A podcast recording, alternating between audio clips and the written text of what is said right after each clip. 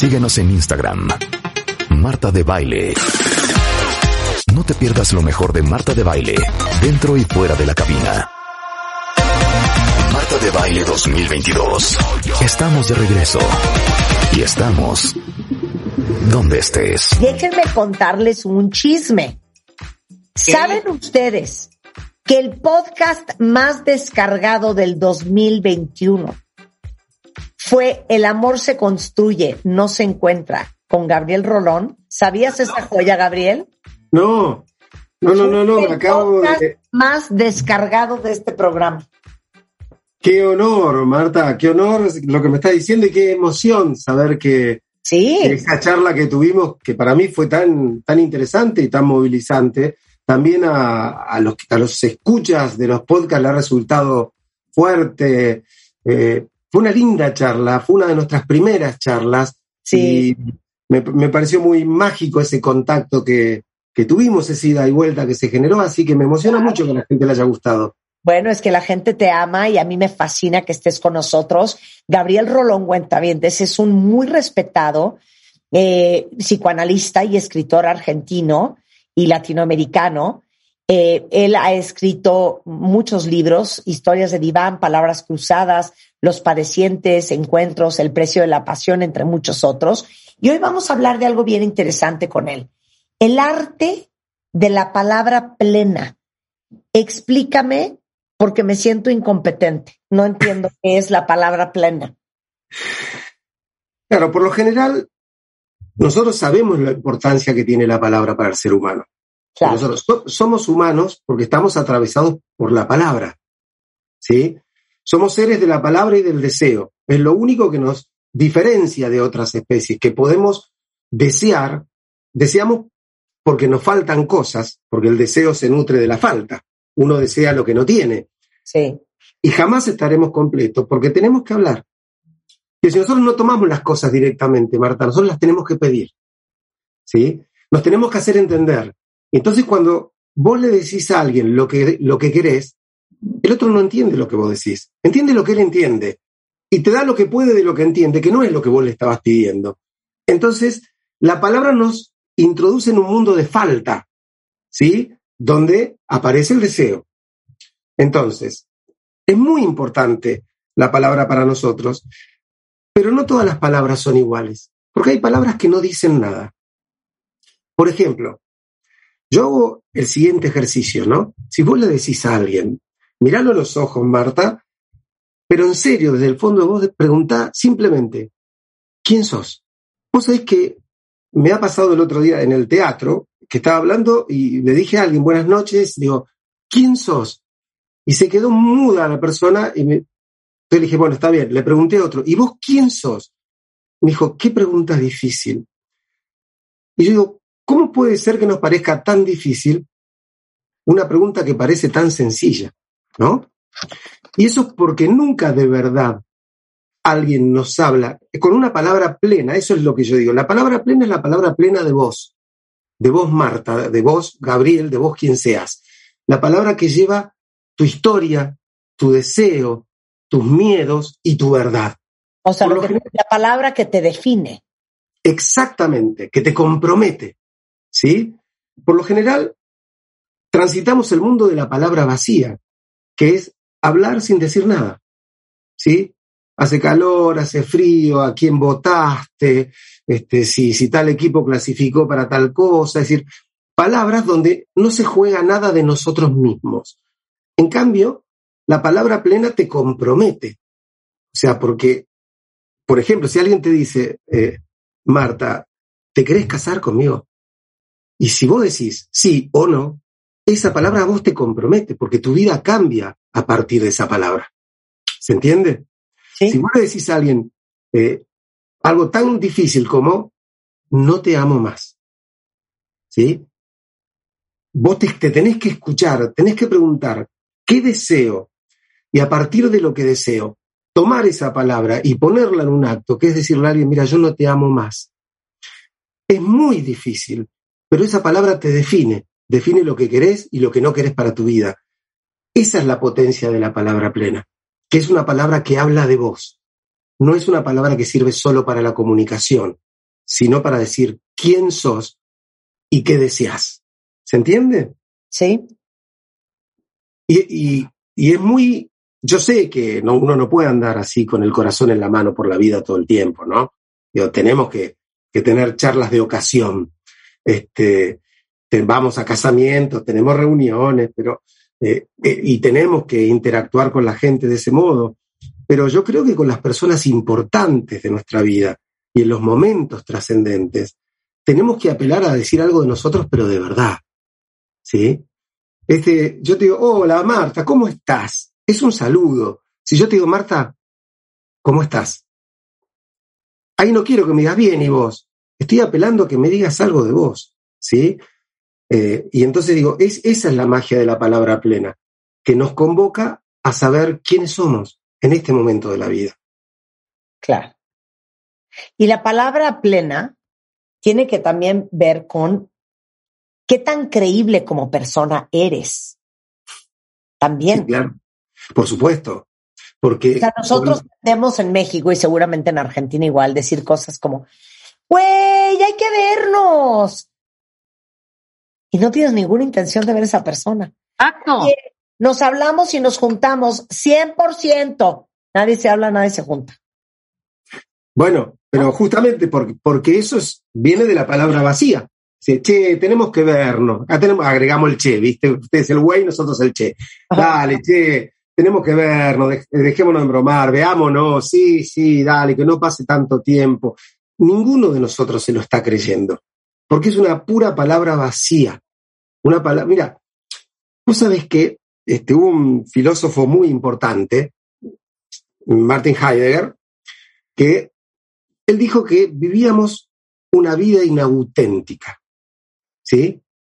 Una vida donde hablábamos lo que se tiene que hablar, pensábamos lo que se tiene que pensar, votábamos a quien se tiene que votar, que eh, ya, ya estaba como decidido por otros cuáles tenían que ser nuestros pensamientos, nuestras palabras. Y decía, vivimos en esa vida inauténtica solamente para no darnos cuenta de algo. Que hay un solo tema que nos une a todos, decía él, que es el tema de que somos seres mortales. ¿No? Eh, porque, a, a ver, cómo, mirá cómo es este jueguito, Marta.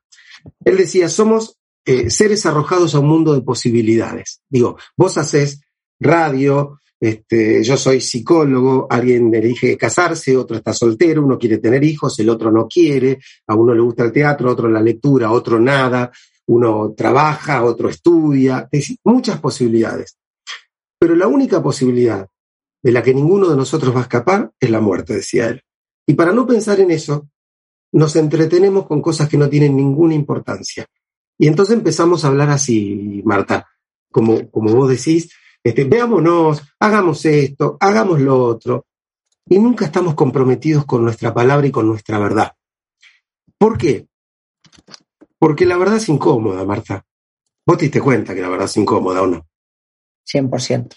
Decir algo verdadero es muy incómodo. Claro. alguien te pregunta y vos le querés responder la verdad y lo pensás, porque sabes que es incómodo. Las cosas importantes de la vida son incómodas. Está, el, amor es incómodo. Si estás enamorada, sabes que es incómodo. Claro. Y otro aspecto bien importante, Gabriel, del poder de la palabra, y lo hemos hablado muchísimo, es lo que nos decimos a nosotros mismos. Sí, por supuesto. Porque nosotros casi desconocemos el silencio, Marta estamos todo el tiempo habitados por pensamientos y por palabras. Palabras que a veces manejamos de un modo consciente, palabras que a veces nos atraviesan de una manera inconsciente. Digo, por ejemplo, los mandatos. ¿Sí? Es, esas frases que alguien dijo e instaló en nosotros hace mucho tiempo y que hoy dirigen nuestra vida sin que nos demos cuenta. Alguien te dijo alguna vez qué esperaba de vos, cómo tenías que ser, a qué tenías derecho y a qué no. ¿Sí? Entonces vos vas por la vida y decís, y a mí las cosas siempre me cuestan mucho. ¿Quién te puso eso en la cabeza? O sea, ¿de dónde viene ese, esa, esas palabras, ese discurso que te condiciona, que te, te deja casi siendo un perdedor, ¿sí? A mí nunca nada me sale bien. O al revés, no tenés el derecho a que algo te salga mal, yo no puedo fracasar. O sea, todas estas palabras que nos decimos todo el tiempo. Sí, o sea, los mandatos familiares, las etiquetas y las creencias que ponen encima de nosotros, que se acaban volviendo una profecía autocumplida. O sea, por eso dice el dicho, tú dile a tus hijos que son lo que tú quieres que sean. Hablando del poder que tiene la palabra de una madre sobre sus hijos o de un padre sobre sus hijos. Nada más piensen ustedes en su infancia, en su adolescencia y lo que en su familia, a veces hasta de manera no verbal, les han repetido una y otra vez y cómo ustedes se han acabado convirtiendo en eso. O el rebelde, o el berrinchudo, o el, estudioso, o el inteligente, o el rescatador, o el padre y la madre de la familia entera, eh, el banco. O sea, te acaban diciendo tantas veces que tú, el gracioso, el invencible, el guerrero, que en eso te conviertes. Esas palabras también tienen un impacto increíble en nuestros hijos y a su vez las de nuestros padres en nosotros. Sí, y son, son muy potentes. Eh, es más, a veces no nos damos cuenta cómo condicionamos la vida de alguien desde que nace, Marta. La, otra vez estaba en una reunión y había un bebé, ¿no? Un bebé muy chiquito. Y el bebé hizo lo que hacen todos los bebés, lloró. Y la abuela escucha el llanto y dice, uy, qué carácter tiene este nene, ¿eh? La que te espera, ¿vos viste el carácter que tiene? A la tercera o cuarta cosa que el bebé hizo, la madre también decía, tenés razón, ¿eh? este va a tener un carácter. Y yo pensaba, no insista, porque cuando tenga 20 años, no lo va a aguantar nadie este pibe. va, va, a ser intratable y la mamá va a decir, y sí, ya de bebé tenía mucho carácter. No, señora, usted le está diciendo que tiene que tener carácter, usted lo está condicionando. Entonces, ojo con esas cosas, ¿no? Viste que uno dice, y este lo que pasa que es el hijo del medio, viste, él le va a costar. Y después el tipo dice, 30 años después, y bueno, viste, yo fui el hijo del medio, a mí todo me costó más. Claro. Entonces, hay, hasta el nombre que te eligen te marca un lugar, ¿sí? Porque, ¿por qué tenés ese nombre? ¿Qué significó para tus padres? ¿Lo eligieron porque les gustó? ¿Lo eligieron porque, no sé, había una actriz de moda? ¿Lo eligieron porque era el nombre de la madre de alguno de tus padres? O sea, ¿qué, qué deseo están poniendo en juego en vos? En esa palabra que te estaba esperando antes de que vos nacieras, Marta. Vos no habías llegado al mundo y ya te estaba esperando Marta. ¿sí? An antes de vos estaba una palabra que te iba a significar para siempre. Bueno, ¿qué quiere decir esa palabra en tu historia? A ver, ¿por qué eligieron esa y no otra? ¿Qué claro. volcaron? ¿Qué expectativas? Porque después vos llegás al mundo y tenés que empezar a cumplir con esas expectativas. Y la vida se pone muy difícil. Claro. Y en mi caso, imagínate, Marta viene por mi tía paterna. Sí. Melina por mi abuela paterna. Ah, Soy bueno. Melina. ¿Qué te parece? Bueno, ¿y, ¿y cómo sería tu abuela y cómo sería tu tía? ¿O qué, Claro. qué unía a Claro. tu madre o a tu Claro. padre con tu abuela y tu tía, ¿no? A tu padre. ¿Qué, qué emoción los unía con ellas para que te haya tirado encima vos la mochila de llevar los dos nombres? Pero les digo una cosa, de verdad, eh, esto que acaba de decir eh, Gabriel es, es sumamente reflexivo. O sea, las palabras que usamos para los demás y sobre todo en los hijos y en la gente muy joven que está aprendiendo y entendiendo quiénes son, podemos predeterminarlos de por vida, ¿o no? Sí, pero totalmente, totalmente. Vos lo vas a, lo vas a marcar con un deseo. Por eso yo te decía, somos seres del deseo y la palabra. Claro. Porque las palabras ponen, ponen de manifiesto deseos. Claro, me estoy acordando alguna vez que hicimos un programa sobre el poder de la palabra de las mamás y varios cuentavientes, lágrimas en los ojos, decían, es que yo nunca voy a olvidar cuando mi mamá me dijo, te debería de haber abortado Tremendo. o no te debería de haber tenido. O tú nunca vas a ser eh, una mujer eh, exitosa en el amor porque estás gorda. y cómo esos mantras se le quedó tatuado en el alma a la gente. Entonces piensen ustedes cómo ustedes han sido marcados por la palabra de sus padres o por las palabras de una pareja y cómo están ustedes marcando a la gente en su vida, ¿no? Es, maravilloso lo que decís, porque además esas eh, palabras que te marcan te condicionan un destino.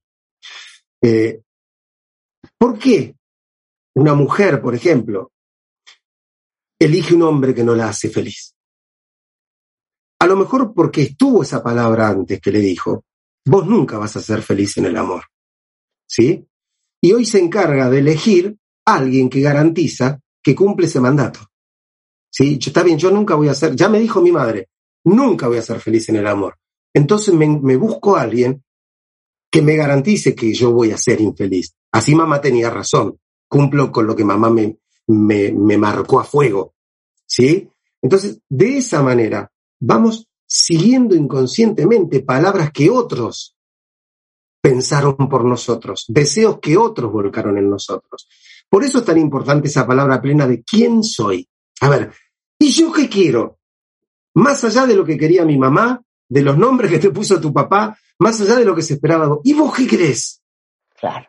¿No? ¿Qué, palabra elegirías vos para vos en este momento? me parece que es, esa es la, gran pregunta, ¿no? Claro.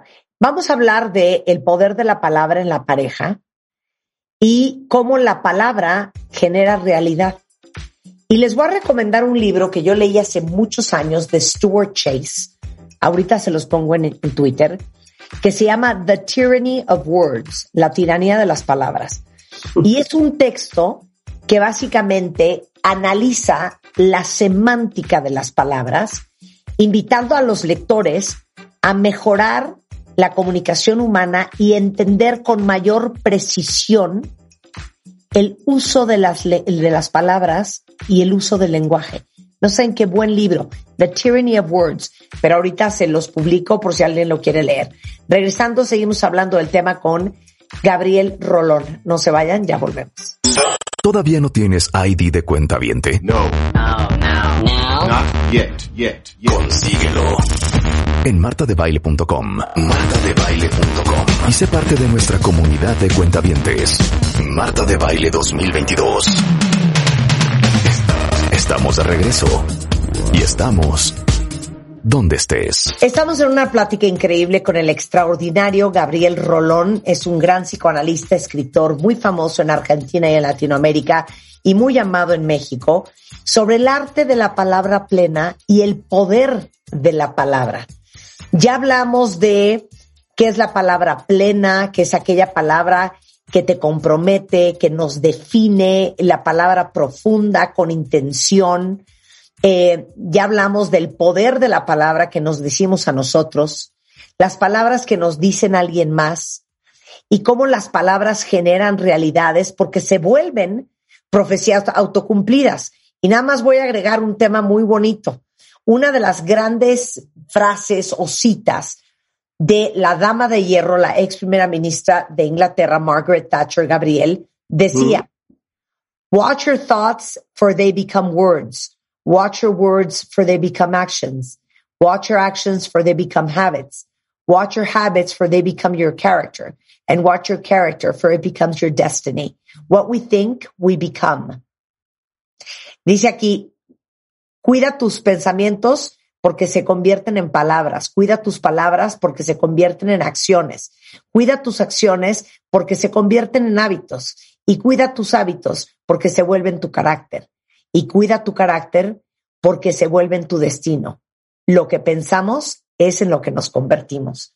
Y mucho de lo que pensamos viene de lo que alguien más nos dijo sobre nosotros, ¿no? Claro, de lo que alguien pensó para nosotros. Exacto, de lo que alguien pensó para nosotros. Ahora, el poder de la palabra en una relación de pareja. Bueno, es muchísimo. Es fatal, te diría yo, para bien y para mal. ¿Por qué? Porque sobre todo en la pareja, donde la palabra tiene una, una carga de pasión que la recorre, ¿sí? Eh, no es lo mismo que tu pareja te diga que estás linda, o que no. ¿Sí? Digo, ya con ese solo comentario. Es más, vamos ni siquiera, vos le preguntás a tu pareja, ¿cómo estoy? Y te dice, bien, ya está, no te gusto, este, ¿qué pasa? ¿Qué? ¿El vestido me queda mal? ¿Estoy fea? No, no, dije bien, pero ya sé, sabes que poco.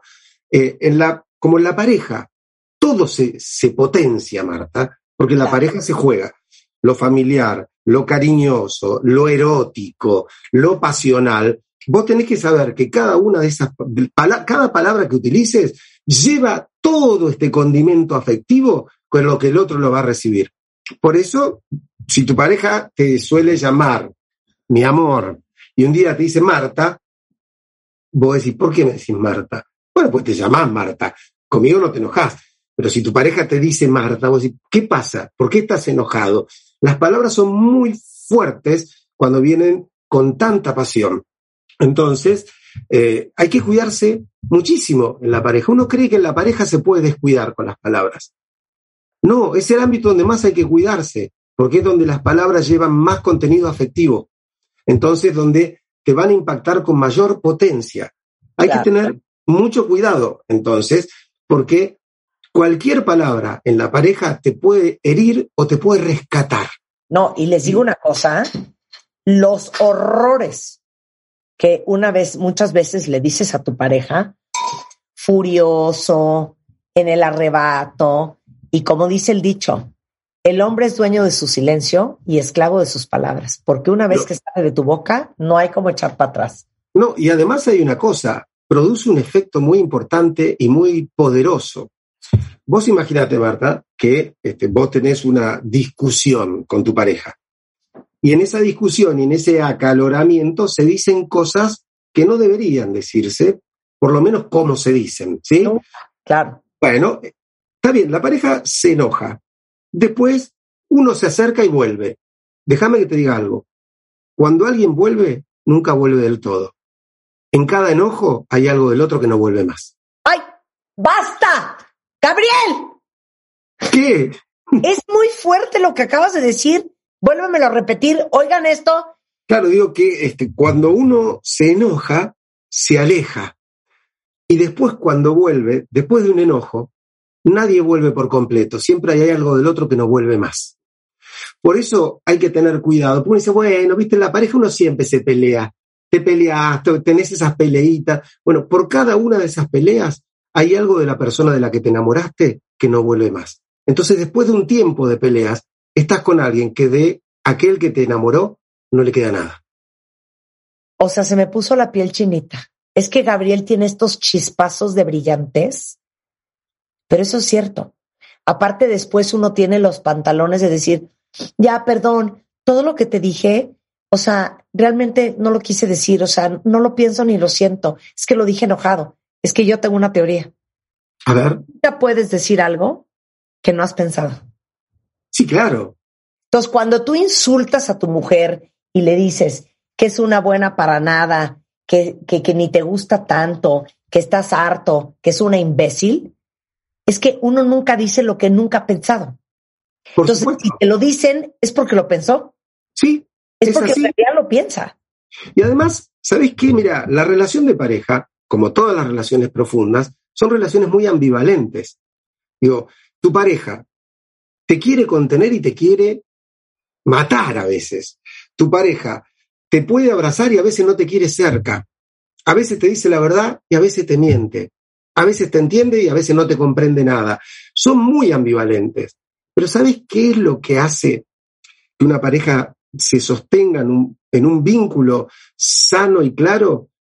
Que uno elija en esa ambivalencia, sabiendo que hay cosas que tiene que resolver uno y que no puede decir siquiera porque va a lastimar, porque va a herir, porque tu pareja tiene poder sobre vos. Y el que te ama bien es aquel que no hace uso del poder que tiene sobre vos. Claro.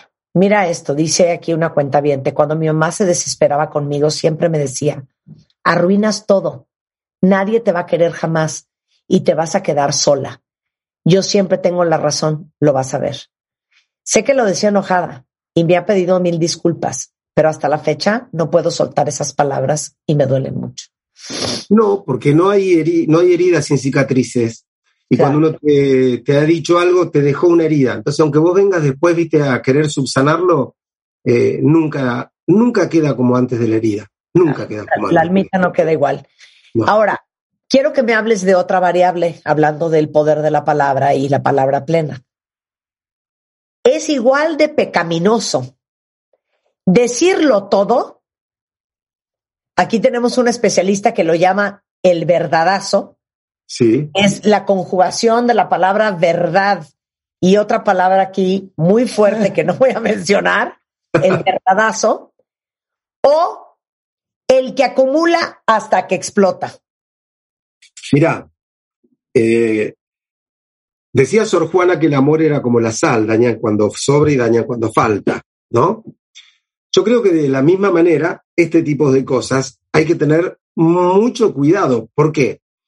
Porque eh, hay verdades que son inevitables porque definen una vida, como decíamos hace un rato. Si vos le decís a alguien que no lo querés más, que no querés vivir más con esa persona, estás definiendo lo que va a pasar con su vida, entonces lo tenés que decir.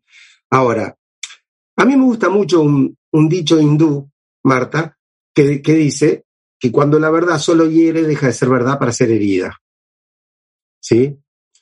Cuando la verdad siempre hiere. cuando la verdad solo hiere, Ah, solo hiere, deja de ser verdad para ser herida. ¿Sí? Eh, es decir, yo creo que hay que tener cuidado con usar supuestas verdades solo para lastimar, porque ahí no estás diciendo una verdad, ahí estás soltando una agresión. A veces utilizamos la excusa de decir la verdad solo para agredir a alguien. ¿Sí? Entonces yo puedo decirte la verdad, pero tengo que elegir una manera en la que esa verdad, aunque a lo mejor te duela, no, no te agreda, no salga de mí como una agresión. ¿Sí? ¿Por qué? Porque además, si yo suelto todo lo primero que se me viene, me convierto en una persona detestable, Marta. Porque cualquiera de nosotros que dijera todo lo que se le viene a la mente en todo momento, o sea, te cruzas con gente todo el tiempo y todo el tiempo algo te molesta. No podés ir por la vida soltando tus molestias sin ponerle un freno y sin elegir cuándo hablas y cuándo no. Ahora, la contracara de esto, que es callarte la boca todo el tiempo, es una de las peores cosas que te pueden pasar. ¿Por qué? Porque lo que no se pone en palabras, se pone en actos. ¿Sí? Entonces, lo que no te digo va a generar una acción. Claro, lo que no se habla se actúa. Claro. Entonces, yo no te digo que estoy enojado y alguna me voy a mandar. Alguna te voy a tener. Eh, claro, no te digo que estoy enojado, pero ahí te encargo la jeta que te voy a hacer. Exacto. No te digo que estoy molesto por lo que pasó el sábado con tu mamá, pero entonces hoy que me dices que hay de cenar, te digo, no sé, ve y prepáratelo tú. O sea, en vez de hablar de A, me lo cobro y me lo cobro con algo que no tiene absolutamente nada que ver con el problema inicial. Sí, por supuesto. O sea, te enojaste por lo que él hizo con su madre y de repente él no sabe por qué hace una semana que no tienen sexo. No tengo ganas. Exacto, dice. 100%. No tengo ganas. ¿Pero por qué? ¿Qué te pasa? ¿Qué te dice? Nada. O este, pegas un portazo o lo que fuere. Entonces hay que tener mucho cuidado porque por lo general, mira, Freud decía algo, ¿no? Freud decía que la cultura surgió la primera vez que un ser humano, en vez de tirarle una flecha a otro, le, dejó un insulto. ¿Sí? ¿Por qué? Porque la palabra es símbolo. El acto es agresión directa. ¿Sí? Entonces me parece a mí que de, eso se trata. Cuando vos te callas mucho, entonces tu enojo, tu angustia, tu rabia pasa a un acto, ese acto va a tener un nivel de agresividad porque no está simbolizado. Un portazo no está simbolizado, patear una silla no está eh, simbolizado, dejar de mimarte o de tener sexo no está simbolizado. En cambio, la palabra sí. Entonces, poder hablar y poder decir permite resolver las emociones de un modo simbólico. Cuando no hay símbolo, hay agresión. Claro. Ahora, acaba de mandar una cuenta un texto que, mana, me quiero aventar por la ventana de lo que acabas de escribir, que es el peligro del silencio. Y dice ella, las palabras que no me dijeron Esas son las que más me marcaron. Está muy bien. Porque sabes que eh, el silencio, Marta, el silencio no es más que otra de las formas de la palabra, la más cruel, porque en el silencio están todas las palabras posibles. Entonces, el que no te dice nada está diciendo potencialmente todo. Entonces me tirás a un mundo de angustia, porque yo tengo que hacerme cargo de todas las opciones que vos no estás eligiendo. ¿Sí? Entonces, digo, hay que tener cuidado con esto, porque de verdad el silencio es muy potente, es muy potente. Y por eso hay que elegirlo cuando uno dice, mira, prefiero callar, lo tiene que ser un silencio elegido, no el silencio ejercido como un acto. Y lo voy a decir de dos maneras.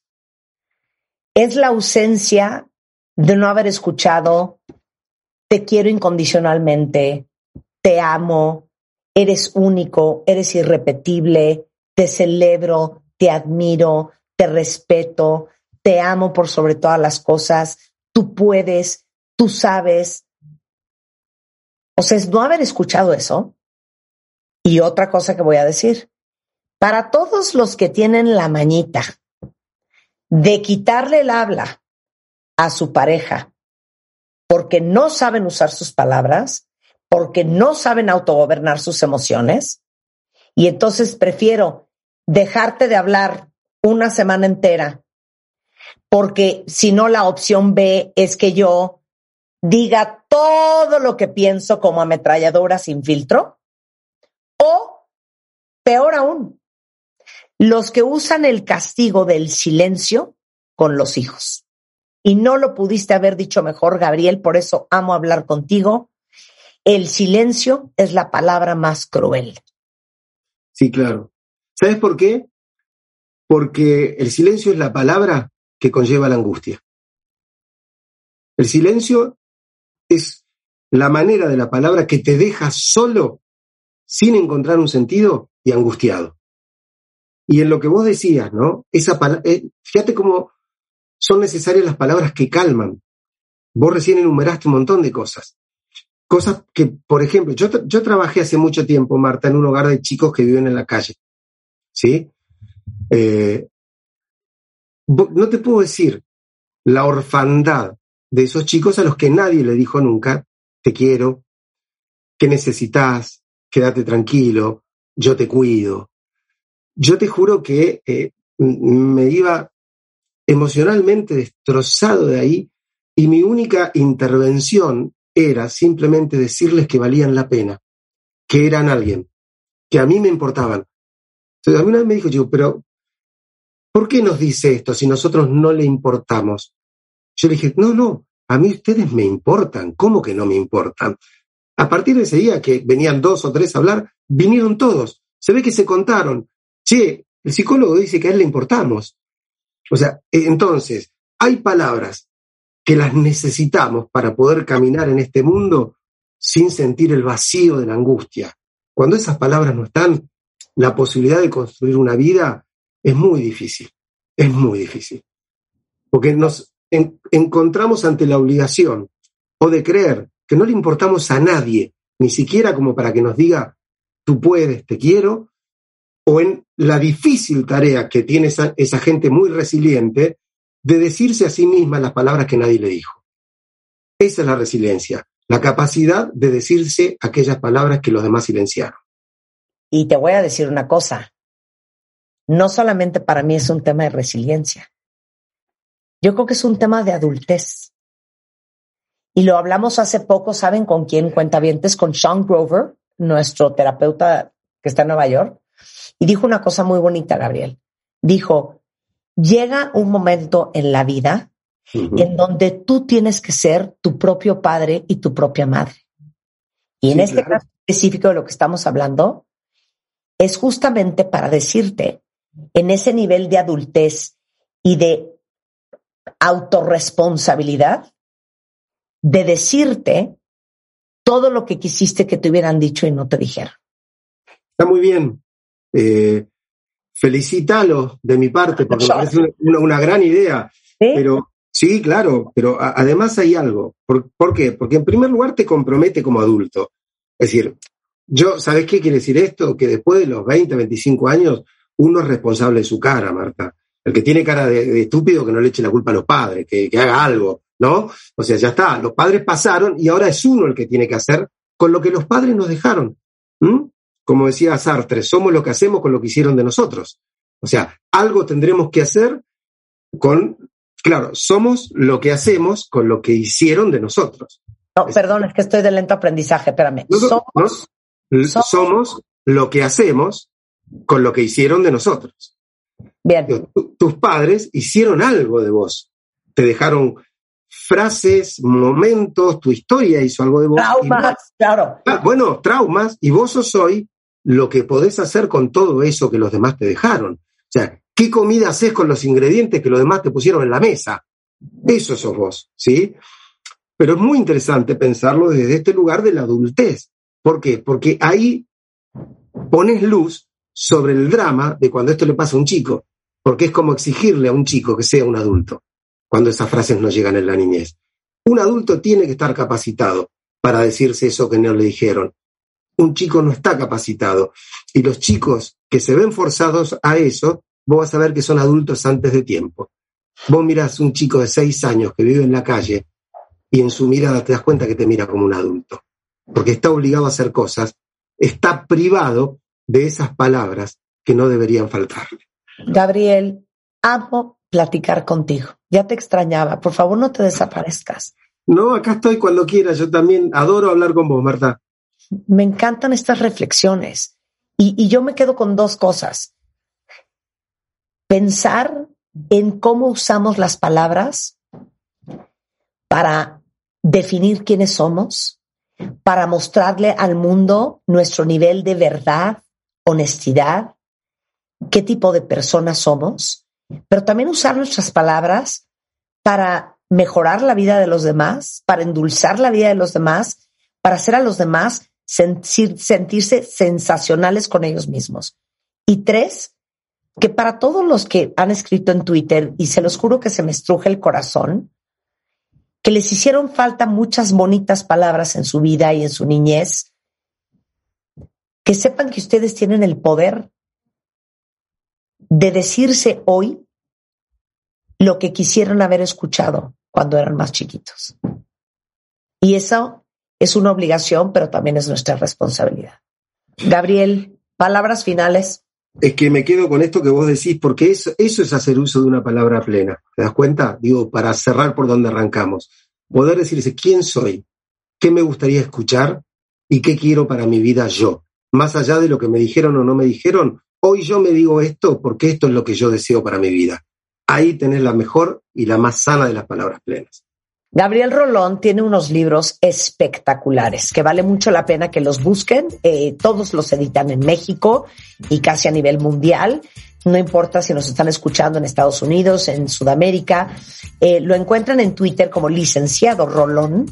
eh, Gabriel Rolón en Instagram para que lo sigan porque siempre postea cosas eh, súper, súper bonitas que vale mucho la pena leer eh, que siempre nos hacen reflexionar.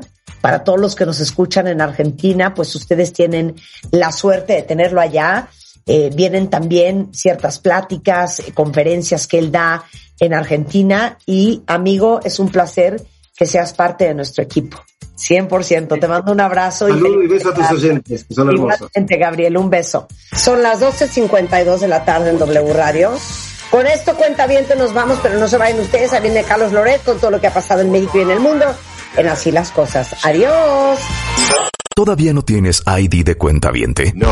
Not yet, yet, yet. Consíguelo en martadebaile.com. Martadebaile.com. Y sé parte de nuestra comunidad de cuentavientes.